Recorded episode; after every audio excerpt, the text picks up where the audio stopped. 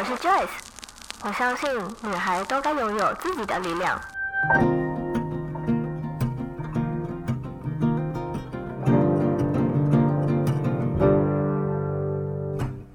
分享让我们彼此之间不再疏远，不管是财务或身心灵成长，身为女孩的我们都该拥有精彩的人生。在这里，跟我一起成长，一起阅读不同的生命典范吧。欢迎你来到一则茶室。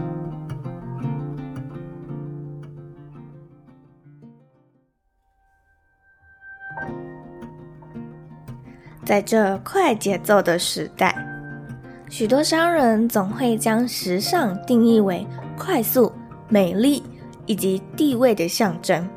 但这些衣服穿在身上真的适合自己吗？或能够感受到舒适吗？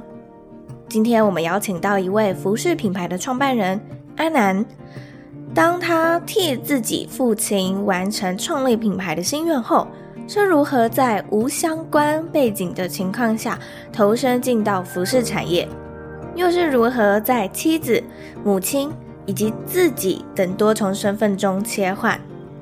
而在访谈过程中，阿南甚至提到自己利用吸引力法则，找到自己在台湾的两间门市店面。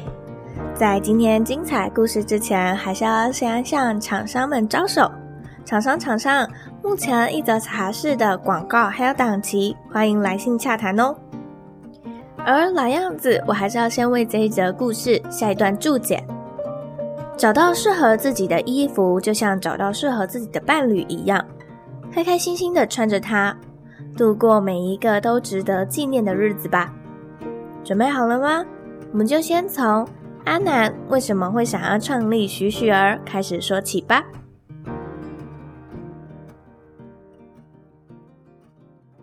今天。一则茶是邀请到一位女创业家，那会认识这位女创业家是之前在采访过女主角创办人之后，然后有追踪她的 IG，然后那时候有团购的机会，然后才认识到许许儿这个品牌，然后就是观察了，就天呐，许许儿的这个衣服也太好看了吧，然后又再去搜寻了很多相关的创业过程之后，发现原来许许儿是一个有点像是接管父亲房。纺织贸易的工作，然后延伸出来的一个品牌。同时呢，现在的许许儿创办人阿南，他也有很多重的身份，又是妈妈，又是妻子，又是创办人、老板。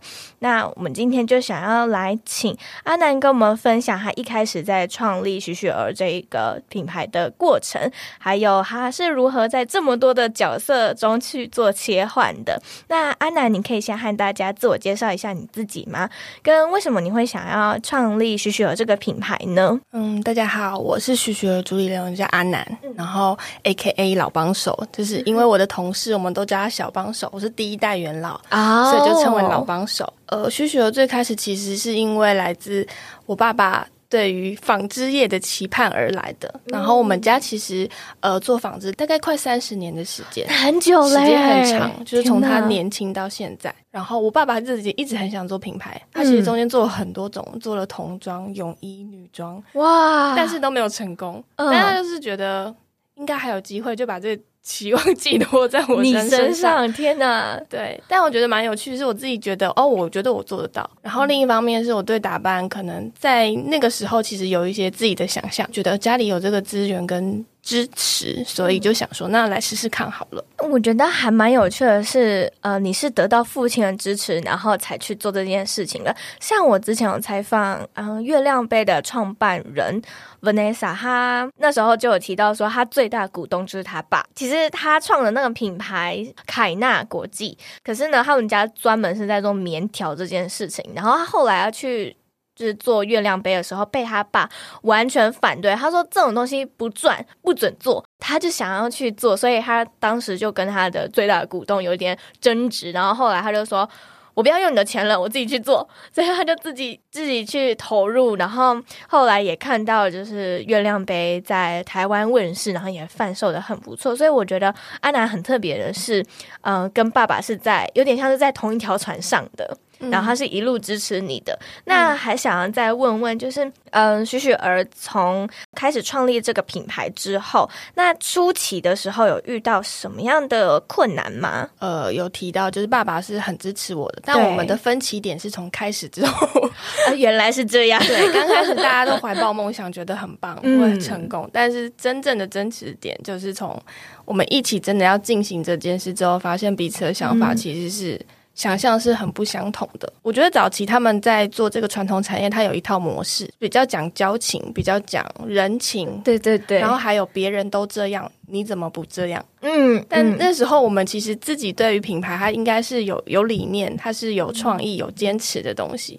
所以光是这个想法上的沟通，其实花了很多时间。我觉得到至今，我们都还是要一直在磨合。即便他是我的爸爸，即便我是他。的女儿这个角色，嗯，就是这么亲近的关系之下，还是会有很多其实对目标会有一些没有那么对等，对，所以我觉得创业最难的一个是因为我的创业的这个最大的老板是我的爸爸，嗯，所以我们的关系是很紧张又亲密的。我觉得我算是一张白纸开始，嗯，所以有很多比较梦幻的事情，我觉得要坚持。但我觉得这事情就是有好有坏，就是商业的现实状况下，跟我的想象会有不同的差距。我觉得自己的拉扯也是比较多。那许雪儿这个品牌啊，我当初在看你们官网的时候，其实。对我的第一个印象是，哦，好像无印良品有那种风格，嗯、但是又有一点不太一样。嗯、那所以想要问问阿南，就是许许儿他其实这个品牌想要带给大家的是什么样的形象呢？我没有特定给他一个什么样的固定的一个名词的风格，但我常常就是跟我的团队和我的小帮手们讲，嗯、就是让许雪儿的感觉是。呃，如果要用一个场景形容的话，就是很像夏夜晚风或冬日暖阳，它就是一直在你身边，然后在你需要的时候它会出现，然后它在你的日常，呃，你想到的时候会觉得心暖暖的，觉得舒服的。嗯，我觉得那是一个徐徐儿整体希望带给大家的一种生活的风格。对我来说，这样的一个服饰品牌会是让我不断的想去，不论是穿在自己身上，或者是在衣橱里面看到他们，都会觉得那种赏心悦目、舒服，或者是其实我有一个怪癖，就是如果我买到一种我很喜欢。某一种特殊的材质的衣服的话，我会一直摸我自己，然后我男朋友就说：“停止，你现在的动作非常猥亵，停止。”我，这个是很好摸啊，你不觉得吗？你摸我，你摸我，对。然后他就说：“你绝对不可以穿这种衣服。”可是这种衣服我穿在身上，我自己开心，我摸了也开心。嗯，那那个感觉，我觉得就有点像是许许儿那样呃的品牌这个，但是我我讲的是比较浮夸一点点的啦。对，那还想再问阿南，就是。你刚刚有提到说你是设计科系出身的嘛？嗯、那你本身就是服装设计系吗？不是，我念平面视觉设计。什么什么？我觉得这件事情是你可以拆开两个讲，一个服饰它是真的很需要专业，对、嗯。然后念视觉设计或平面设计，我觉得它最大的好处是，我觉得在跟厂商或者是跟合作的对象一起在讨论的。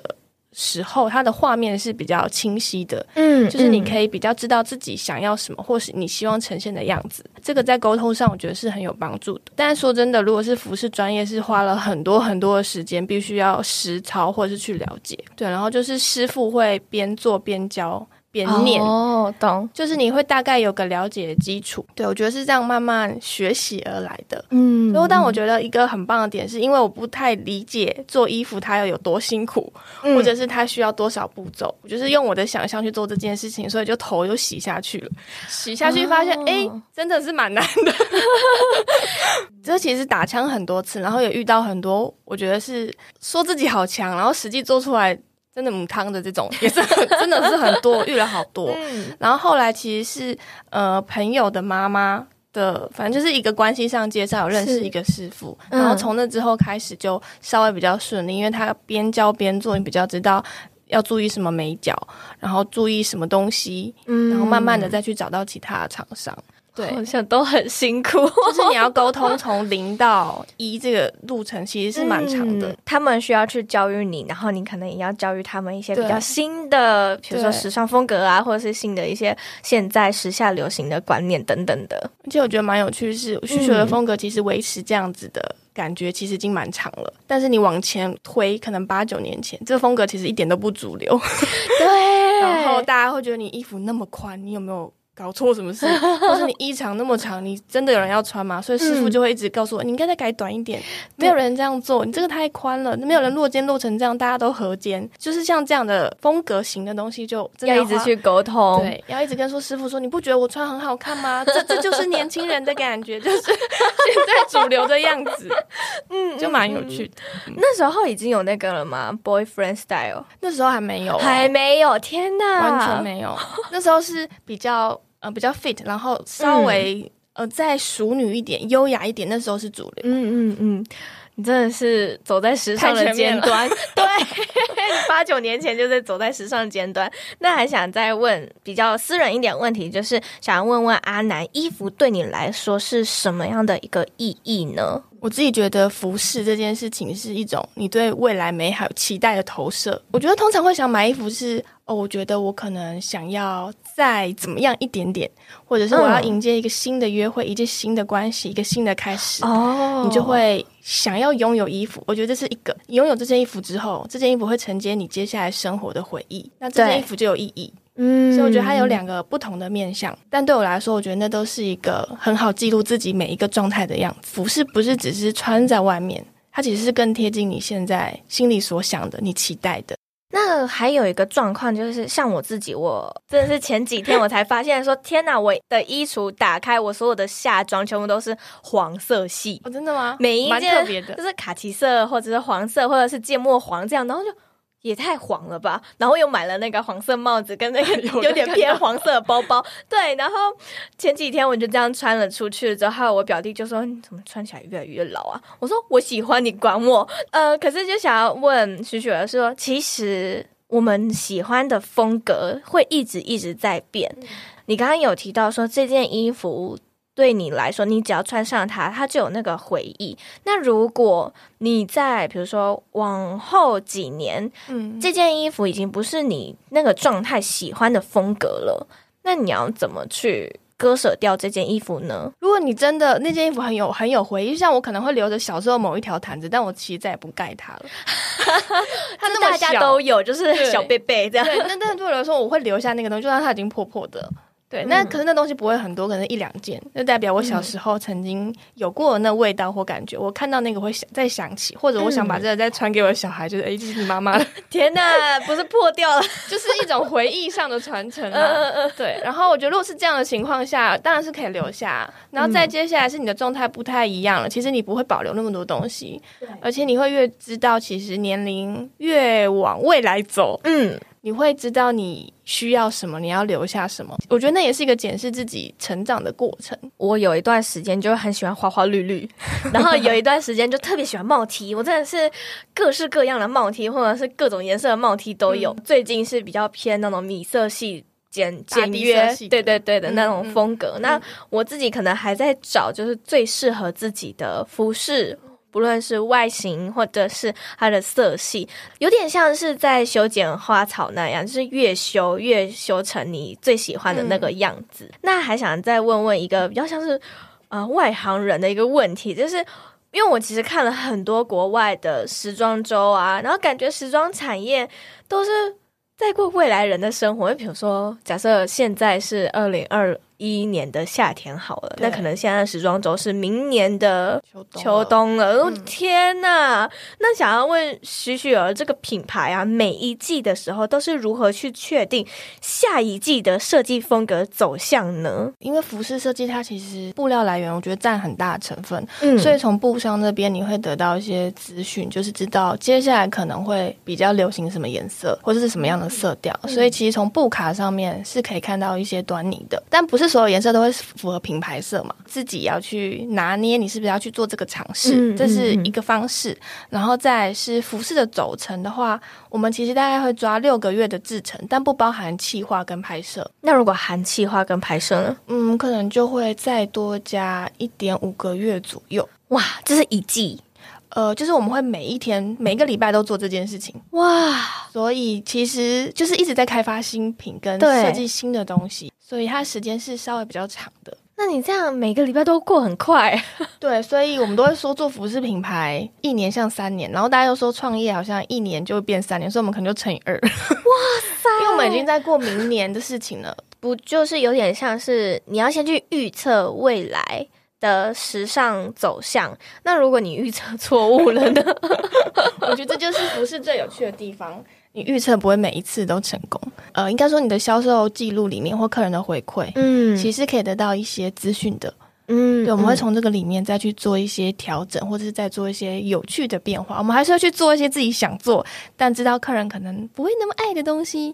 但是我就是很想试试看，知道我自己的极限跟。客人极限在哪里？哦，哎，你说的这个方式跟我自己在做 podcast 也很有关系，因为其实我自己在做的每一集节目啊，都不是现在市场上面主流喜欢听的内容，嗯，所以它会直接反映在我自己的数据层面上面。我到底是要迎合市场，还是要做自己喜欢的事情？可是我觉得安南很棒的是，你都做。你同时满足你喜欢的东西，然后又同时满足市场喜欢的东西。嗯嗯，对啊，因为我自己就还没有办法去拿捏，所以我现在是偏向于自己喜欢的东西，那就视所有数字为浮云这样。但我觉得这是尝试，真的就是每一件事都是尝试的过程。对，我刚开始其实都做我自己喜欢的东西，但是客人会反映哦，我好喜欢，但我真的不知道怎么穿。那这时候你会，呃，我觉得一个是我们。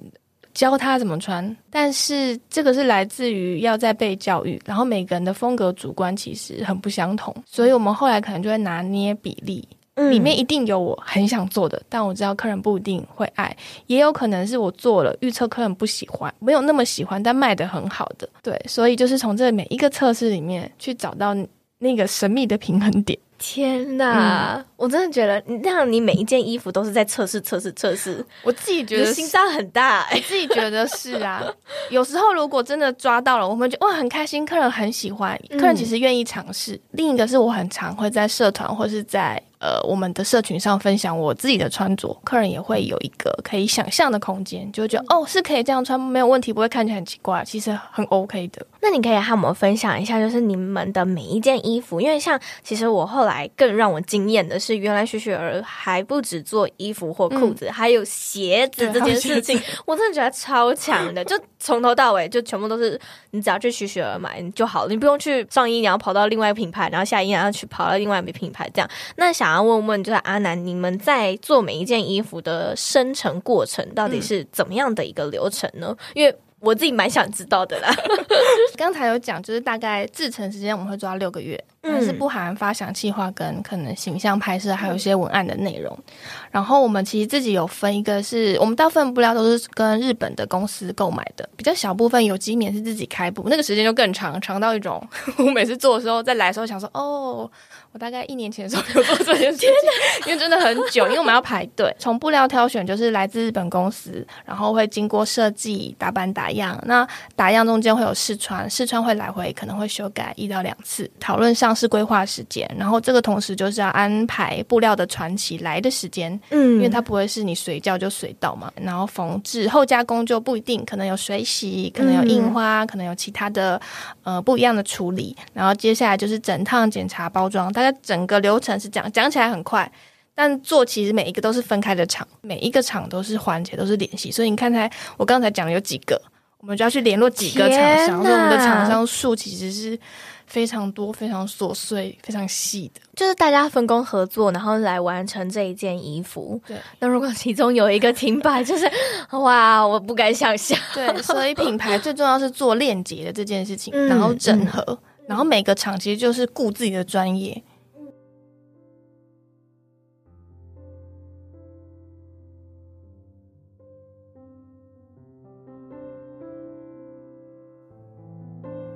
现在就让我们进入一小段广告时间。近期台湾疫情严峻，让许多人在居家防疫无法出门工作。虽然也有很多人都可以 work from home，但不是每一种职业都能在家工作。身边也有许多朋友因为居家防疫而没了收入。这段时间虽然令人沮丧，但你还是可以做很多事情的。除了追剧、滑手机之外，你可以居家运动，维持自己的体态。或是上 Joyce 的 Podcast 养成班线上课程，从初级找到建立自己 Podcast 节目的节目初衷，一步步带领你找到适合自己的节目与内容，利用免费软体简单制作出属于自己的节目封面。课程中也会教你两种免费剪辑软体与使用技巧，不管你是 Windows 系统或是苹果系统的学员，都可以有效的学习。当你剪辑并且录制完第一集后，就可以开始申请上架了。只要五分钟，你的节目就会出现在各大 Podcast 平台上。世界各地只要有收听 Apple Podcast、Google Podcast、Spotify 的听众，都可以听到你优质的内容。在最后一章节，我也会教你如何利用社群媒体替自己的节目曝光，或是如何建立自己的一群铁粉听众群。而今年，Pocket 学院也开设了“你上课，我捐款”的活动。往后每售出一堂课程，Joyce 将会捐出课程金额的百分之十。希望能够让学员从课程中得到知识外，还能一同帮助社会。你可以在下方资讯栏点击课程链接，就可以加入课程喽。或也可以先利用免费课程先行体验。期待在课程里面见到你。那么就回到节目里面吧。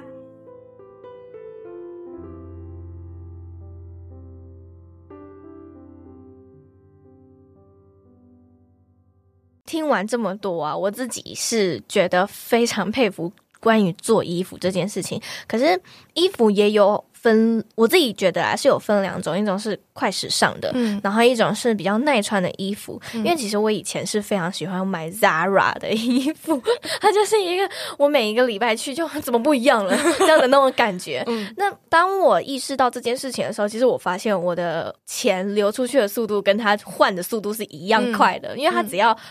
每换一周，我就要再跟风的那种感觉，加上说它是快时尚的关系，可能我现在买的这件衣服，一年后或者是几个月后就不流行了，那就让我觉得我可能只穿了它一次或两次而已，嗯、就觉得很浪费。所以想要问问阿南，你觉得快时尚跟耐穿的衣服，嗯，它们的差别有哪些呢？嗯，我其实对快时尚这这三个字，其实我没有，我是比较中性的看法。嗯我觉得是因为我们这个时代，它就是快必定遇到的一个状况，嗯，所以我觉得它只是因应趋势跟品牌定位。我觉得美类跟时尚类，它本来就是一直走在前面的，对，因为它要带领的很多的是后面的东西，可能是色系，嗯，可能很多设计开发要跟着这个风格去走。但我觉得我们可以去做的是，你可以有选择啊，你可以选择一个材质稍微。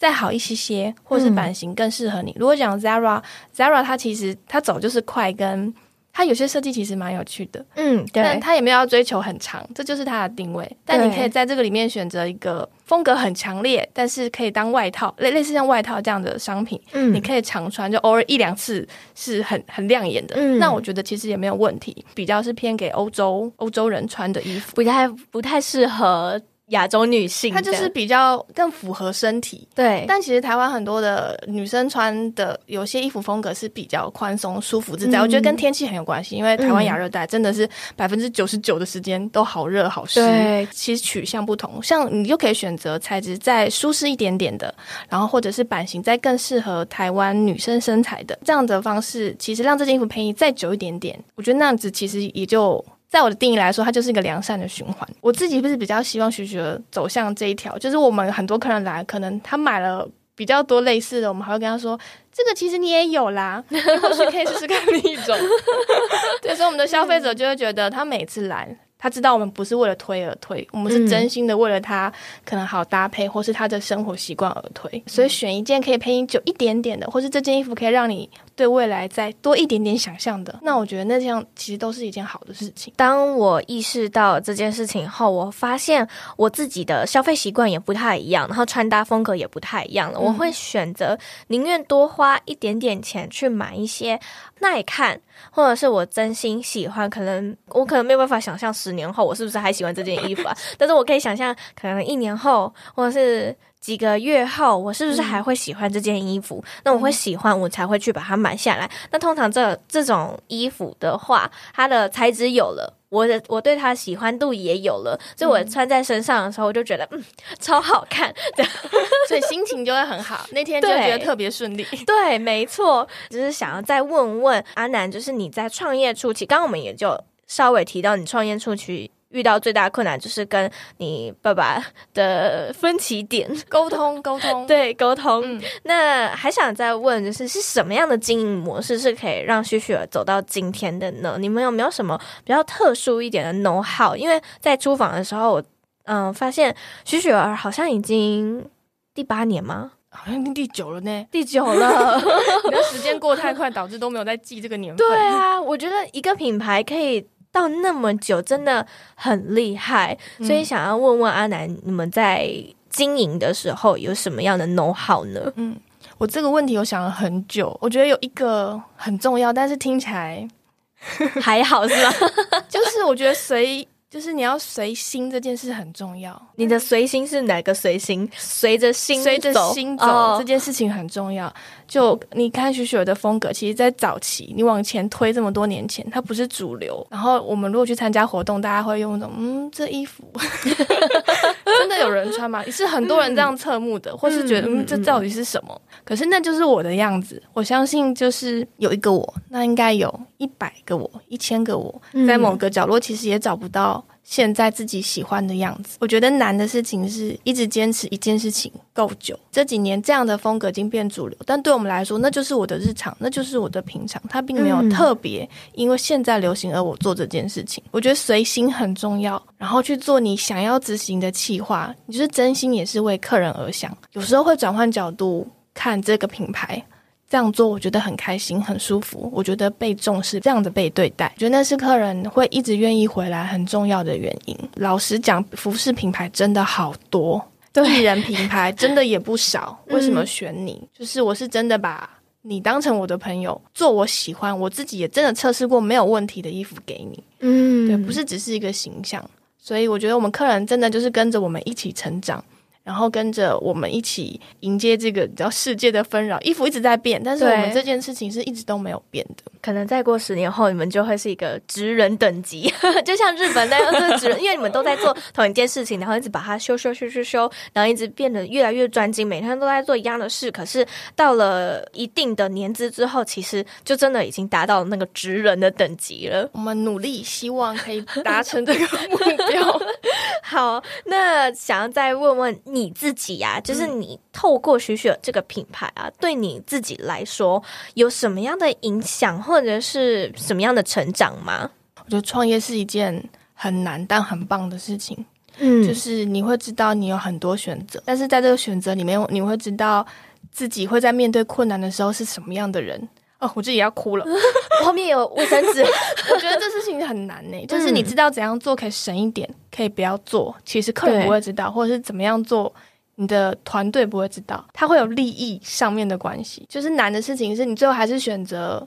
往好的那个方向去，嗯，他可能会因此多花一点钱，需要时间去历练。但是选完之后，那个时间拉长看，你会不后悔你做的那些决定。其实我现在没有一个特别的经验，或是或是一个事件，因为我觉得这好像就是我们日常要处理的状态。嗯，嗯，嗯，就可能现在车缝有问题，现在布料有问题，图都修好了，那还要上架吗？东西说要到都没有到。像诸如此类的，会有很多的状况，但就是在目前大家看起来都会是舒服的，但后面我们很紧张的这个，就是我们每天去沟通，赶快去调整。嗯，我觉得保持弹性可能也是一个很重要的事情。之前我有听一个呃来宾他分享一句话，他说其实创业就是每天都在解决问题。嗯，他说我没有做什么其他事情，我其实每天都在解决问题。嗯、我觉得、嗯、我觉得这也是没有创业的人会。没有办法理解的事情，是你明明看起来好像吃得很好，然后出去玩那些什么的，那为什么你外人感觉不出来你的辛苦？可是当你真的自己成为创业家之后，你才知道，其实你每天有很多事情要去做，有做不完的事情，或者是同时又进来了好几个麻烦，你要去解决，你要去克服的。所以我真的，我采访了这么多创业家，我真的都超级佩服他们的。很珍贵的经验，因为不是每一个人可以走的那么长，嗯、或者是有家人朋友的支持，或是你的团队，每一个人都挺你，我觉得是很难的事情。然后创业者其实处理的是现在、过去跟未来，所以我们一直在很多个时空，嗯，所以如果讲的开心一点，就是我们有任意门，我们现在去看未来可能会发生的事，跟现在要处理，还有曾经那些没有做完的，嗯，要再把它整理好。那还有一个很辛苦的就是，你姐姐同时拥有很多种身份，你又是老板，又是妈妈，又是妻子，那你是平常都是怎么在这些角色去取得平衡的呢？嗯，我觉得最难的是有自己，对，因为你还有一个自己，所以其实你有好多身份一直在转换，然后平衡很难讲出一个我觉得大家会觉得很棒的答案。嗯、但最重要，我觉得来自自己的心态，因为每一个角色你都很重要嘛。你既然放不掉的话，那就是在每一个。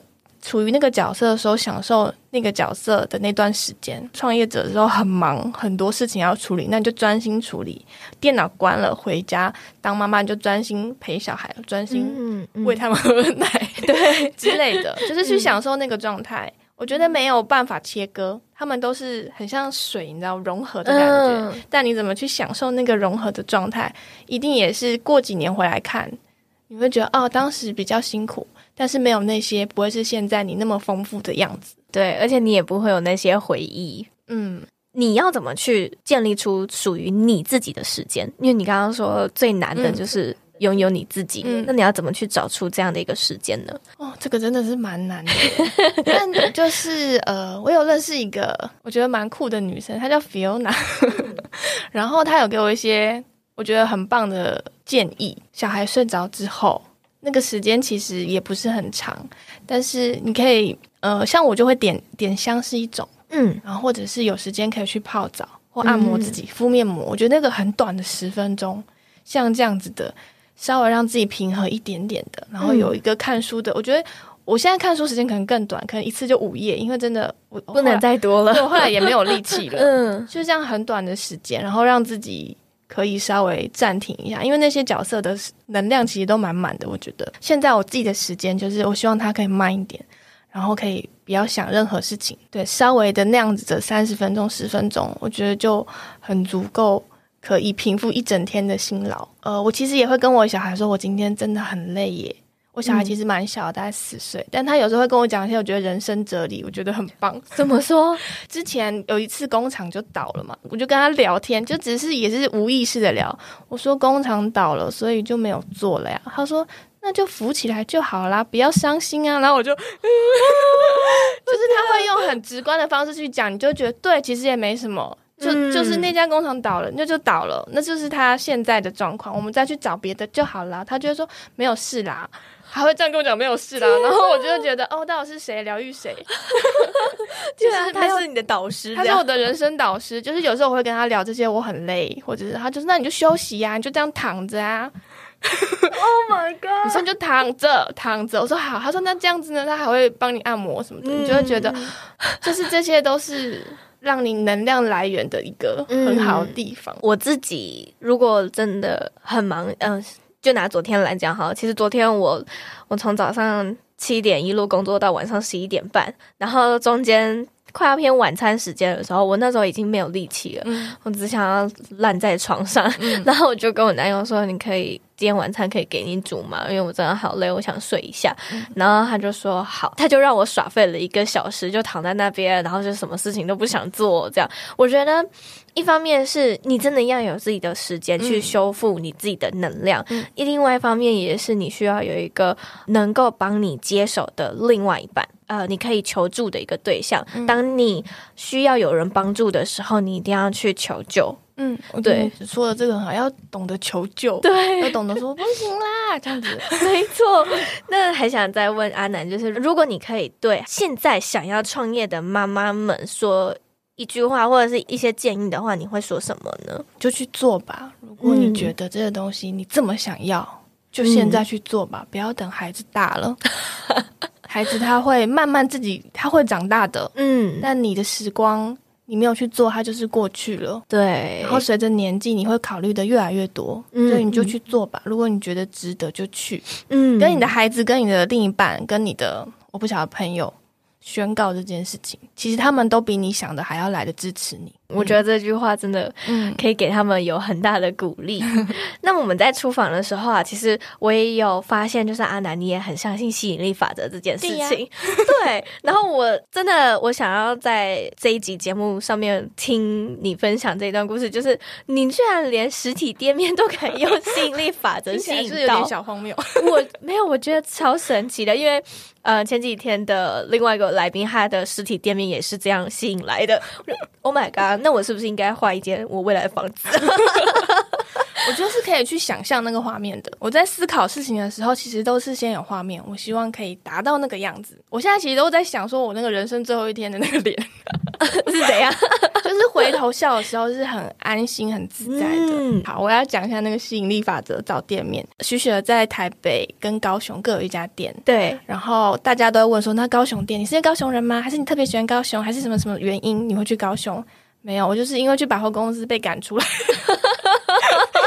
然后我找不到地方，但东西好多，然后我又很爱我的客人，跟很爱我的团队，嗯、我觉得就解散掉，我就是心里过不去。然后其实那时候也没有什么钱，真的资金也是很窘迫，因为时间很短，就要赶快找到一个地方把东西全部运过去。嗯，在盐城区，我特别喜欢那条街道，但那条街其实也都没有店。只有一家那个华达奶茶，奶茶一个老店，嗯嗯，对。然后我就觉得那条街很可爱，我就在那个十字路口，因为我对高雄真的人生地不熟，然后也没有什么太熟悉的朋友，然后我只有委托房仲帮忙，然后我对房仲也不熟，然后但我就是在那个十字路口真心诚意的 跟宇宙许愿，如果你想让我在这里可以生根，有一个地方，然后让我留住这些客人跟很好的。团队，请给我一个我可以负担的空间跟金额。嗯，然后我就走走走，就看到一个地方，就觉得诶，这里可以哦。然后他当初其实要租的时候非常的长，然后那个长度就是我没有办法负荷的金额。对，我也不需要那么大的空间，而且我还要整理，拜托房仲打电话跟房东讲。但是房仲跟我说，哦，那个房东就是其实都没有在接电话。啊，他说他就是一种佛心佛心的在租，然后要不要也没关系。他说也很看人。然后后来就是这个房仲就帮我联系上这个房东了，然后他就说好，那我愿意就是这一半租给你。天哪，然后就时间很紧的就接上去，真的是刚刚好，可能就差个一天。哇，你立即显化，真的是很蛮可怕的。嗯，对。然后这个房东他其实有在修炼，真的，我是后来才知道这件事情。然后呢？然后我觉得他应该是自己可能也有感应到一点什么事情吧，所以后来愿意把这个房子租给我，然后我们就住到现在，哦、现在已经第几年？第六年了。哇，六年还是七年？都搞不清楚几年。天哪，对，很神奇，很神奇。而且我的房东看起来超年轻的，很很神奇。他是年纪很大，他年纪很大，他他脸真的好年轻，年轻到你就觉得，嗯，嗯，这个是跟我联系的房东吗？因为他有在修的关系，我不知道。对，就我觉得蛮有趣的。好，那我们的节目呢也渐渐来到尾声了，就是想要问问阿南最后一个问题是：如果你的生命只到此刻的话，你会有遗憾吗？这题真的超难的耶！我觉得所有的选择我都尽力，但是如果生命只要此刻，我会很想念我的小孩，对吗？我光想我就眼眶泛泪。昨天的那个来宾他也这样讲，他说：“哦，这真的很。” heavy 真的很 heavy，有小孩之后真的。但我有跟我先生就是说，如果真的你是看了这个题目之后，然后跟他讲，我们之前就在聊，如果真的是生病了，或是状况很不好了，就不要救了。嗯，但是就是大家最后要可以开心，然后不是开心了，就是可以接受这件事情，然后。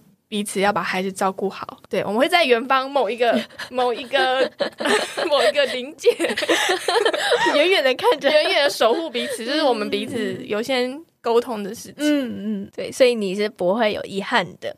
对啊，就除了小孩以外，其他我都觉得大家应该都可以把自己过得很好。我觉得这也是让大家都可以去反思的，因为像。我最近一次有遗憾的时候，我真的觉得很好笑，就可以跟大家分享。就是那时候我跟我男友正在追一个 Netflix 连续剧，叫做《驱魔面馆》。嗯、然后那时候我们两个就在做家事，结果就突然呃远处有那种警报声。然后因为那一阵子的新闻是那个陆军一直在扰台，然后我就说，如果这个时候我们被占领了，或者是就是轰炸那些，你会有遗憾吗？然后他就。不会啊。我说我会，因为我还没看到结局。可以等我看完结局吗？很好，我觉得很诚实，对，很想知道最后一幕演什么。没错，因为我才就看到中间而已，可以让我看完吗？这样可以，可以，宇宙有回应你。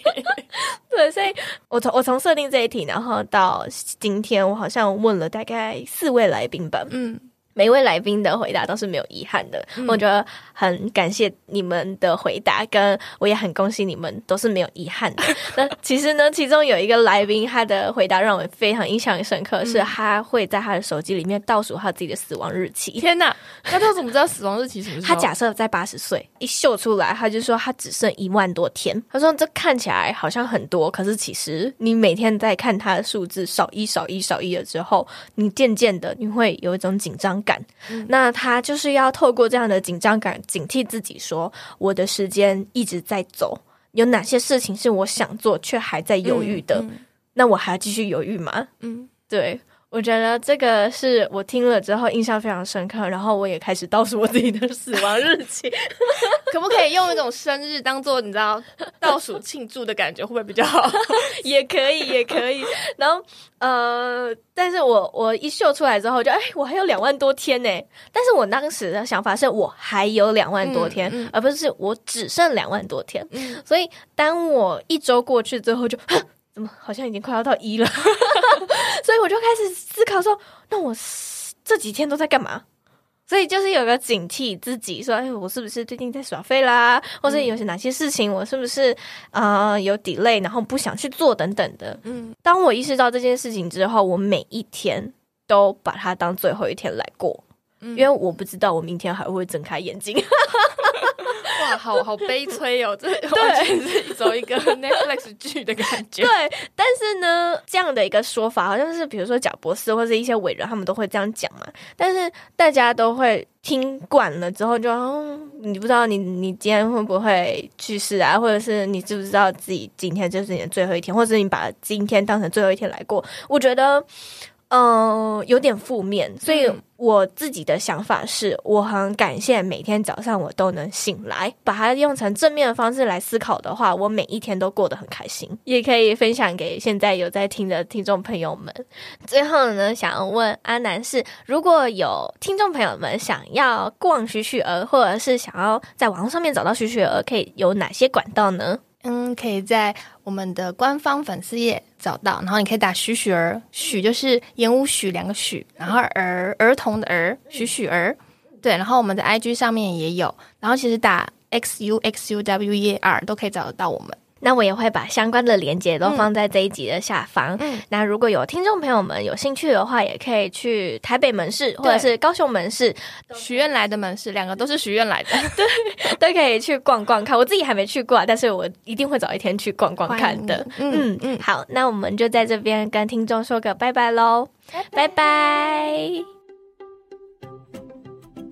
听完今天的故事，你是不是和我一样，也想要冲到徐徐的两间门市去逛逛了呢？其实我自己早在网络上面看到许多喜欢的品项，但碍于不知道该如何穿搭，所以总有一天我一定会到台北门市或是高雄盐埕门市去逛逛的。而其实 Joys 自己的穿衣风格也不断的在改变。就像前面我提到的，有一段时间我很喜欢花花绿绿，有一段时间我超级喜欢帽 T，而现在我比较倾向喜欢大地色系、舒适的衣服。